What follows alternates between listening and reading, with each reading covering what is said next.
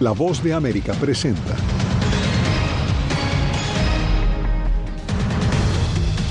Dos estadounidenses que sobrevivieron el secuestro en México ya están en un hospital de Texas. Los otros dos fueron asesinados. México ya realizó un arresto en este caso, mientras que Washington ofrece apoyo para el esclarecimiento. Además, más de 113 mil refugiados ucranianos han sido recibidos por Estados Unidos desde el inicio de la invasión rusa. Y en Nicaragua, 18 gremios empresariales fueron ilegalizados por el gobierno de Daniel Ortega.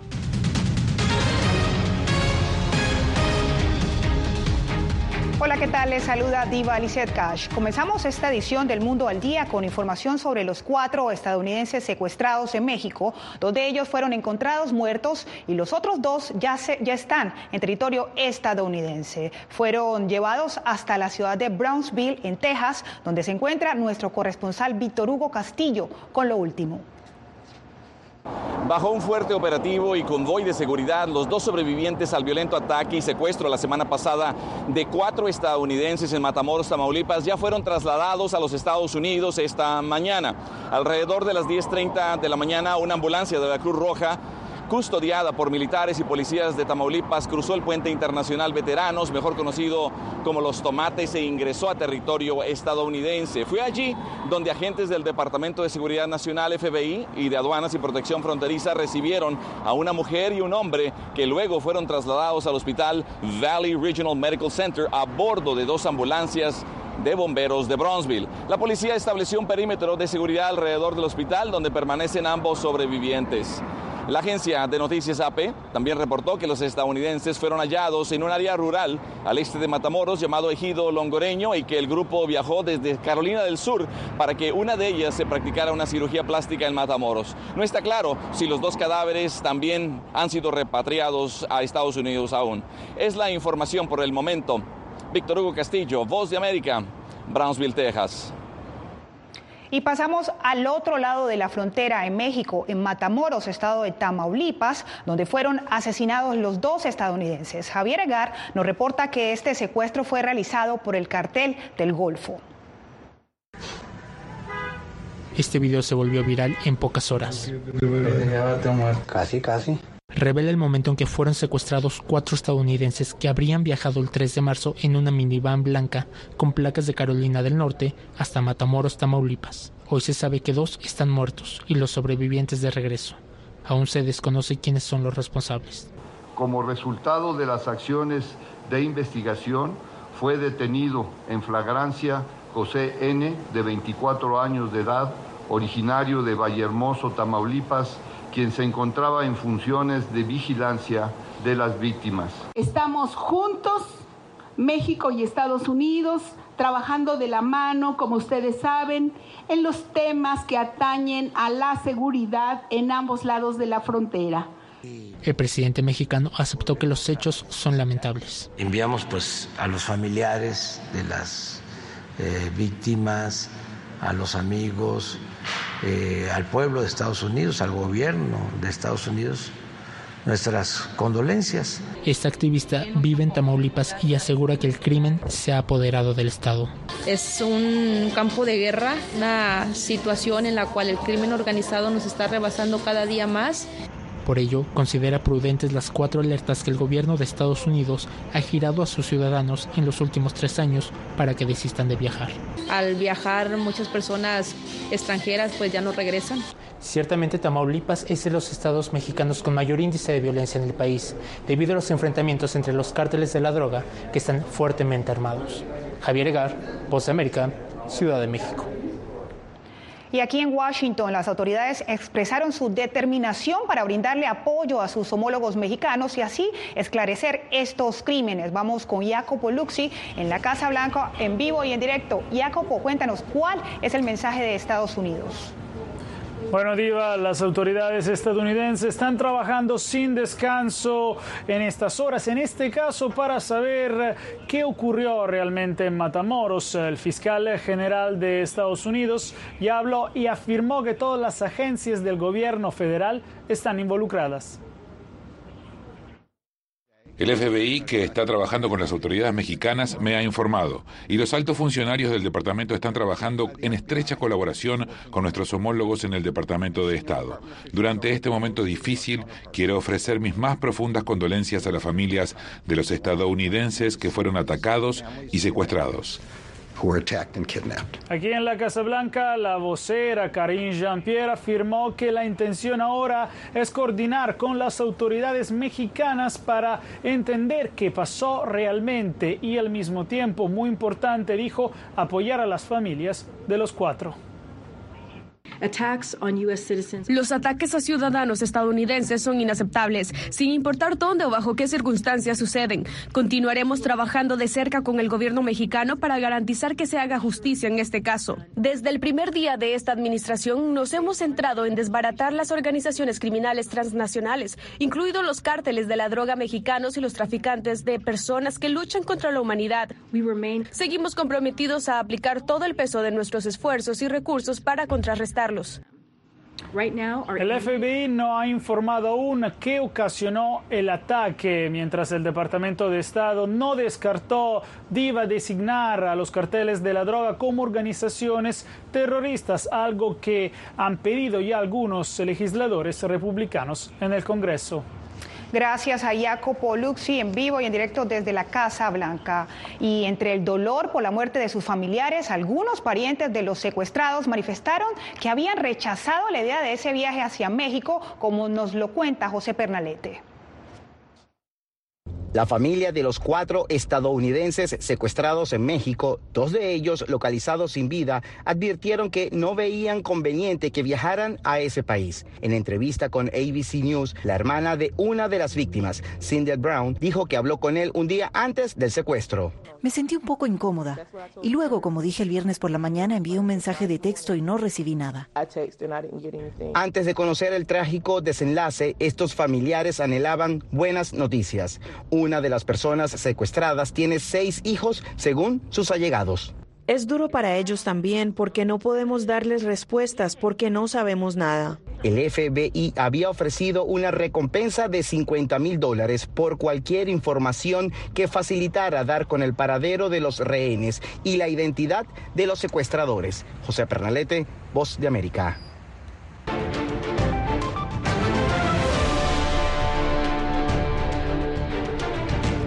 Detener a las familias migrantes que cruzan la frontera de manera irregular es la política que sopesa el gobierno del presidente Joe Biden, según reportes de varios medios estadounidenses. Mientras los cruces irregulares siguen en aumento, la Casa Blanca y el Departamento de Seguridad Nacional estarían analizando esa posibilidad ante la expiración en mayo del título 42. Hasta ahora la administración Biden había liberado a las familias en Estados Unidos temporalmente con pulseras en los tobillos, teléfonos y métodos para rastrearlos. La ciudad de Nueva York anunció la apertura de un centro de procesamiento de migrantes que, se que ofrecerá orientación para los recién llegados. Y para ello nos conectamos con Ángela González en vivo y en directo en Nueva York. Ángela, ¿qué es lo nuevo que tendrá este centro? Divaliced, este es un nuevo centro que aunque no se han ofrecido todavía muchos detalles con respecto a la locación que está por determinarse, pues abrirá 24 horas y allí pues el alcalde ha dicho que contratará más personal para que esté completamente dedicado a recibir a los migrantes y a poder ubicarlos y establecerlos en esta ciudad o en cualquier otra ciudad del país. 92 albergues y 7 centros de ayuda humanitaria han sido creados durante los últimos meses para hacerle frente a la emergencia migratoria provocada por la llegada de migrantes a la ciudad de Nueva York, que ya superan los 50 mil.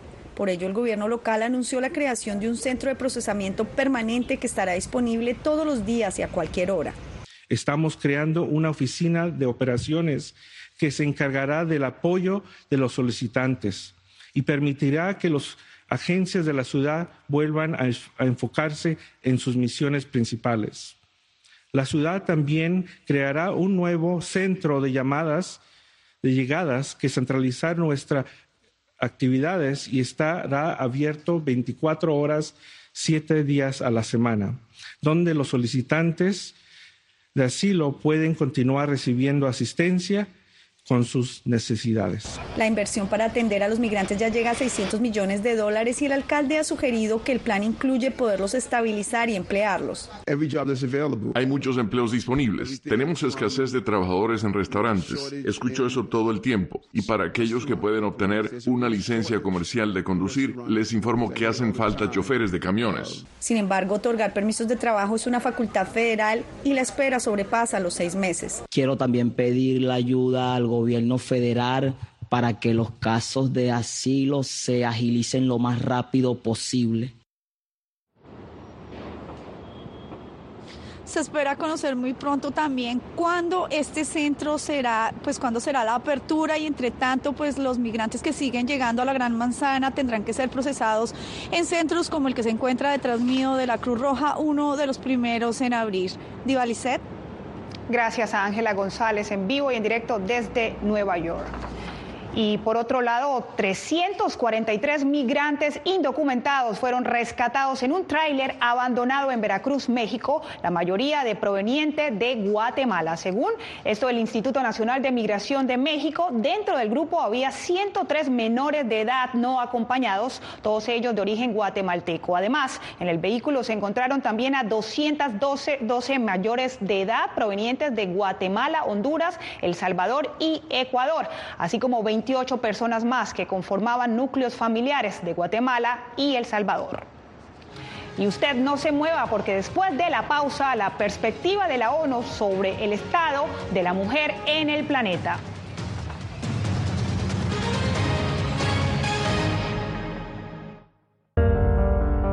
En tiempos de cambios, cuando el mundo parece incierto y lo que escuchamos no refleja lo que vemos,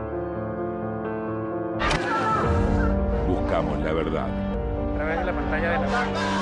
Cuando nos cuentan solo una parte de la historia, perdemos la confianza. En momentos de crisis, nuestros sueños, esperanzas y deseos de un mejor mañana dependen de una prensa libre. En La Voz de América te traemos las historias que la gente se arriesga a ver. Conectamos el mundo lo unimos con la verdad.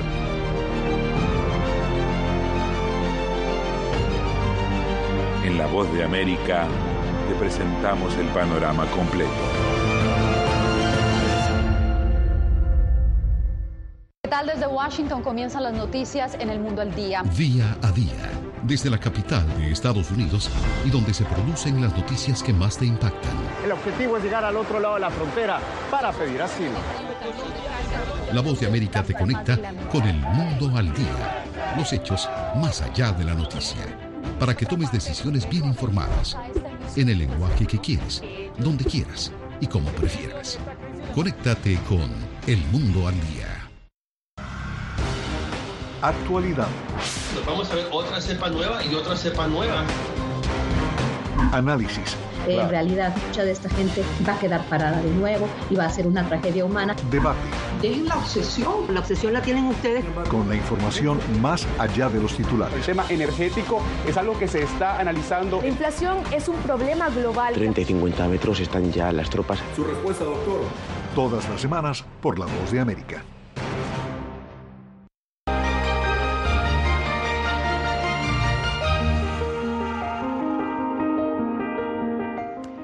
En el marco del Día Internacional de la Mujer, Celia Mendoza nos reporta cómo la ONU recalca los retos que enfrentan las mujeres en Afganistán y reconoce la inclusión de las colombianas en el acuerdo de paz alcanzado recientemente en la nación andina. El Consejo de Seguridad de las Naciones Unidas reiteró este martes la importancia de la participación de las mujeres y sus perspectivas en las negociaciones de paz, planeación humanitaria y operaciones de posconflicto, tal como estipula la resolución 1325 adoptada en el año 2000.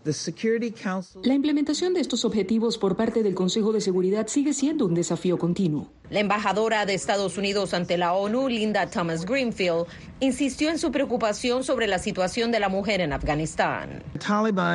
Los talibanes han incumplido sus promesas a la comunidad internacional y a las mujeres afganas y han implementado medidas opresivas draconianas contra las mujeres y niñas. A pesar de los retrocesos, los países miembros reconocieron a Colombia como ejemplo de la inclusión de la mujer en un proceso de paz. En otro tema, Sima Sami Bahous, directora ejecutiva de ONU Advierte que las nuevas tecnologías presentan un nuevo reto para las mujeres. La condición de la mujer está bajo asedio. Los aspectos de la tecnología, como las redes sociales, tienen reglas y comparten información vital y obtienen apoyo, pero también causan daño al propagar información errónea y fomentando la misoginia violenta. Es fundamental que los gobiernos y las empresas privadas trabajen juntos para fomentar la tecnología como herramienta y acelerador del progreso. Celia Mendoza, Voz de América, Naciones Unidas. Por lo menos 113 mil ucranianos han, recibido, han sido recibidos por Estados Unidos desde abril del 2022, cuando el gobierno ofreció un programa humanitario para ciudadanos que escapan de la guerra. Jorge Agobián nos cuenta cómo viven ahora algunas de estas familias. La ucraniana María Gorcharova y sus dos hijos han estado viviendo en este apartamento de Alexandria, Virginia, desde hace unas semanas. Es su primer hogar en Estados Unidos desde que llegaron al país como parte del programa Unidos por Ucrania, que ha acogido a más de 113 mil ucranianos desde abril de 2022, según datos oficiales. Koncharova dice que aunque es difícil estar lejos de su esposo, que permanece en Ucrania, ella y sus hijos están comenzando a asentarse, a pesar de que la estadía máxima del programa es de dos años. Tuve que lidiar con el papeleo, recibir el número de seguro social, registrar a los niños en la escuela. Todo esto duró un par de meses, pero ahora que ha pasado un tiempo se ha vuelto más fácil. Nos estamos adaptando. Los niños van a ir a la escuela de nuevo. Mark, de siete años, recuerda el día en que su vida cambió. Estaba muy feliz en Ucrania, pero de repente comenzó la guerra. Mi mamá y mi papá me despertaron. No escuché nada. Cuando me levanté, vi maleta. Pensé que íbamos a algún lado pero mamá dijo que la guerra comenzó. Koncharova dice que no planea volver a Ucrania así la guerra termine pronto. Su objetivo principal por ahora, según dice, es ver la victoria de Ucrania, además de reencontrarse con su esposo para que juntos puedan construir una nueva vida en Estados Unidos. Jorge Agobián, Voz de América. Ya volvemos en el mundo al día.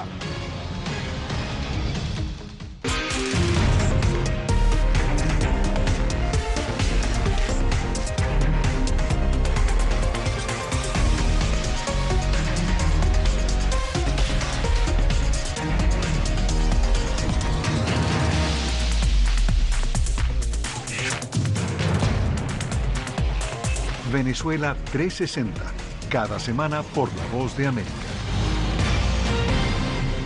¿Qué tal desde Washington comienzan las noticias en el mundo al día? Día a día, desde la capital de Estados Unidos y donde se producen las noticias que más te impactan. El objetivo es llegar al otro lado de la frontera para pedir asilo. La Voz de América te conecta con el mundo al día, los hechos más allá de la noticia, para que tomes decisiones bien informadas en el lenguaje que quieres, donde quieras y como prefieras. Conéctate con El Mundo al Día. En tiempos de cambios, cuando el mundo parece incierto y lo que escuchamos no refleja lo que vemos, buscamos la verdad.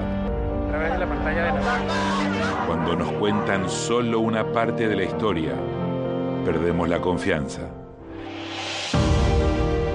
momentos de crisis, nuestros sueños, esperanzas y deseos de un mejor mañana dependen de una prensa libre.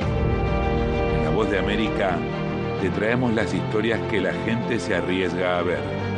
Conectamos el mundo y lo unimos con la verdad.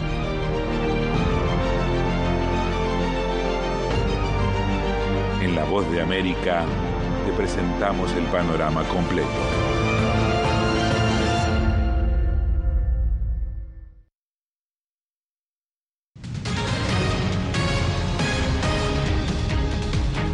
En Nicaragua, 18 gremios empresariales fueron ilegalizados por el gobierno de Daniel Ortega. Donaldo Hernández nos informa que según el gobierno hubo incumplimiento de una ley para organizaciones sin fines de lucro. El Consejo Superior de la empresa privada COSEP, fundado hace más de 50 años, fue una de las 18 organizaciones privadas que el Ministerio de Gobernación de Nicaragua ilegalizó por supuestamente incumplir con sus compromisos legales. La ministra decide aprobar la cancelación de personalidad jurídica a los 18 organismos por estar en incumplimiento conforme a ley y no promover políticas de transparencia en la administración de los fondos. Además de la principal patronal, también fueron ilegalizadas asociaciones de diferentes actividades económicas del país, como la construcción, pesca, comercio y finanzas. El economista Enrique Sáenz considera que la decisión del gobierno afectará de forma negativa, pues afirma que los inversionistas no verán en Nicaragua un país atractivo. A diferencia de Venezuela, donde la economía descansa en las actividades que se generan a partir de un solo producto, en este caso el petróleo, en el caso de Nicaragua, pues eh, el grueso de la actividad económica descansa en la actividad privada. El especialista en temas económicos de América Latina, Daniel Suchar, explica que Nicaragua se encamina a un modelo similar al de Cuba y Venezuela. Ya lo hemos visto en otras latitudes como Venezuela, Cuba, en el cual se han metido con el sistema productivo y lo que han hecho es destruirlo. Sin embargo, las autoridades nicaragüenses insisten en que su modelo es un ejemplo en América Latina. Donaldo Hernández, Voz de América. En Venezuela vence el plazo para las víctimas de supuestos crímenes de humanidad.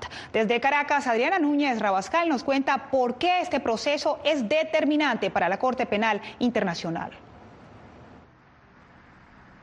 La Sala de Cuestiones Preliminares de la Corte Penal Internacional pidió a víctimas y a sus familiares reportar cómo ha respondido la justicia venezolana al compromiso que adquirió de hallar a los responsables de considerados crímenes de lesa humanidad. Eh, la Corte quiere escuchar, por ejemplo, si las víctimas son maltratadas, si las víctimas son escuchadas en los tribunales, si las víctimas se les eh, tramita sus denuncias, si las víctimas se sienten bien con el sistema de justicia. Es decir, ¿qué piensan las víctimas del sistema de justicia?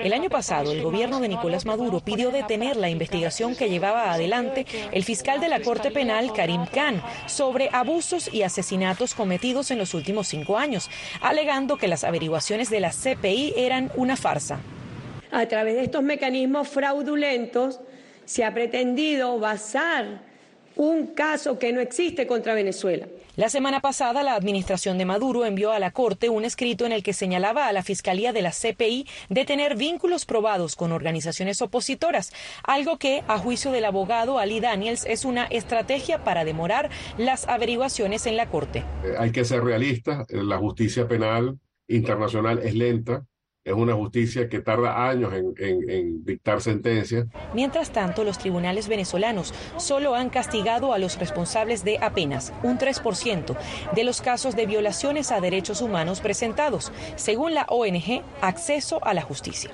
Adriana Núñez Rabascal, Voz de América, Caracas. La producción de automóviles se está enfocando en los autos eléctricos. Natalie Salas Guaitero nos enseña cómo la exhibición anual de tecnología automotriz en Chicago es la ventana para mostrar los modelos de más larga duración.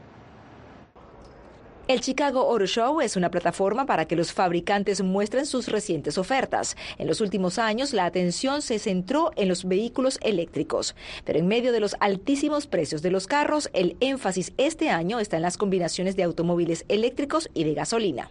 Nuestros clientes nos dicen que quieren opciones, simplemente no quieren que intentemos encasillarlos en un subconjunto. La cantidad de carros eléctricos vendidos aumentó en aproximadamente un 65% respecto al año anterior, según la firma de investigaciones Motor Intelligence, y casi el 6% de las ventas de automóviles nuevos en Estados Unidos el año pasado. Los fabricantes dicen que los clientes están luchando para superar la ansiedad de rango. ¿Qué tan lejos puede viajar los vehículos eléctricos antes de necesitar recarga. En Estados Unidos, las estaciones de gasolina superan con creces a las estaciones de recarga eléctrica. Nuestro plan para los próximos cinco años es ofrecer vehículos eléctricos para aquellos que estén listos en los tres segmentos más competitivos, pero al mismo tiempo ofrecer vehículos a gasolina para aquellos que no están listos. Chevrolet dice que la demanda de sedanes a gasolina se ha desplomado. Sin embargo, el gerente de diseño de Dodge, Dijan Ninov, dice que los clientes quieren vehículos que se vean menos eléctricos y más clásicos. Creo que si miras todos los autos eléctricos que hay ahora mismo, todos tienen el mismo aspecto, todos tienen el mismo sentimiento y carácter, tienen las mismas proporciones. Si bien los fabricantes enfatizan la elección, el presidente de Estados Unidos, Joe Biden, quiere que el 50% de todos los vehículos en la carretera sean eléctricos para 2030. Natalisa Salas Guaitero, Voz de América. La Semana Santa guatemalteca recibió un importante reconocimiento internacional. Al volver, le contamos de qué se trata.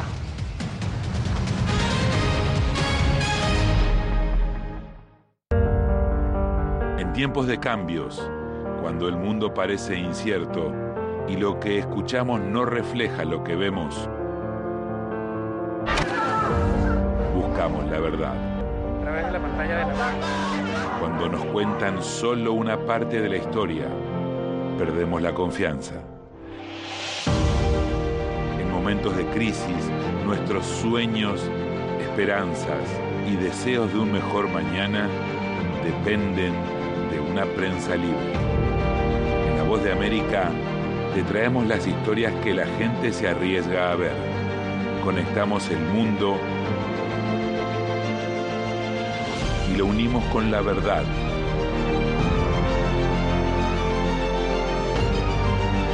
En La Voz de América te presentamos el panorama completo.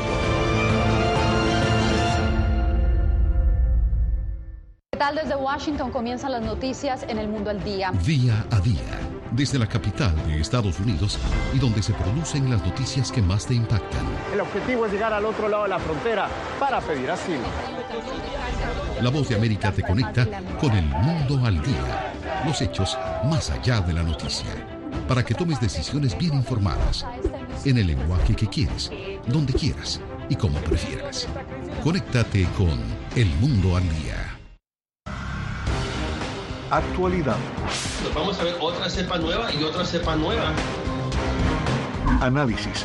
En realidad, mucha de esta gente va a quedar parada de nuevo y va a ser una tragedia humana. Debate. Dejen la obsesión. La obsesión la tienen ustedes. Con la información más allá de los titulares. El tema energético es algo que se está analizando. La inflación es un problema global. 30 y 50 metros están ya las tropas. Su respuesta, doctor. Todas las semanas por La Voz de América.